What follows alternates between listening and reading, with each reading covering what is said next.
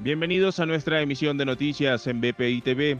A continuación, estas son las informaciones de Venezuela y el mundo que necesita saber antes de terminar su día, este martes 4 de mayo. La nueva Junta Directiva del Consejo Nacional Electoral de Venezuela fue aprobada por mayoría calificada de la Asamblea Nacional. En el proceso de designación y juramentación, Jorge Rodríguez, representante del Parlamento, detalló que la instalación del nuevo CNE responde al cronograma electoral previsto para este 2021, quedando conformado de la siguiente manera. Alexis Corredor Pérez, rector principal. Tania de Amelio, rectora principal. Enrique Márquez, rector principal por la sociedad civil. Pedro Calzadilla, rector principal por el Poder Ciudadano. Roberto Picón, rector principal por las universidades. Isabel Díaz Ayuso, líder del Partido Popular, ganó la presidencia de Madrid, un mandato que ya está siendo considerado como un gobierno en solitario, que no necesitará más que la abstención de Vox, quienes cuentan con al menos 13 escaños.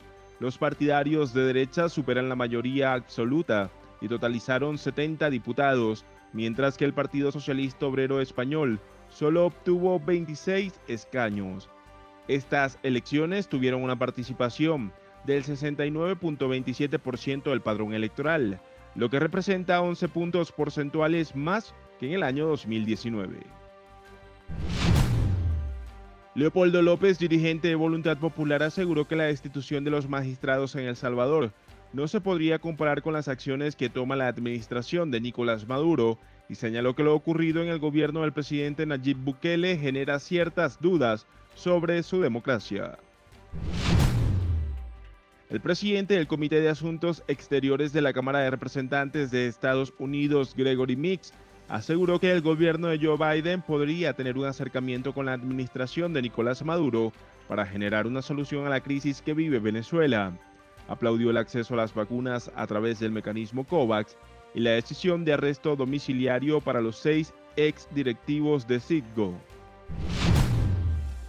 El presidente de Estados Unidos, Joe Biden, fijó una nueva meta de inmunización para el 4 de julio y propone vacunar al menos a 160 millones de ciudadanos.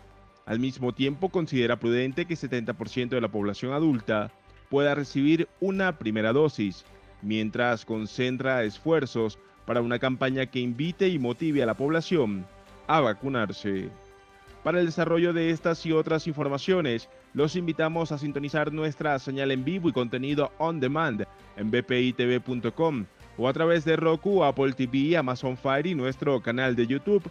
Síganos en las redes sociales como arroba bpitv.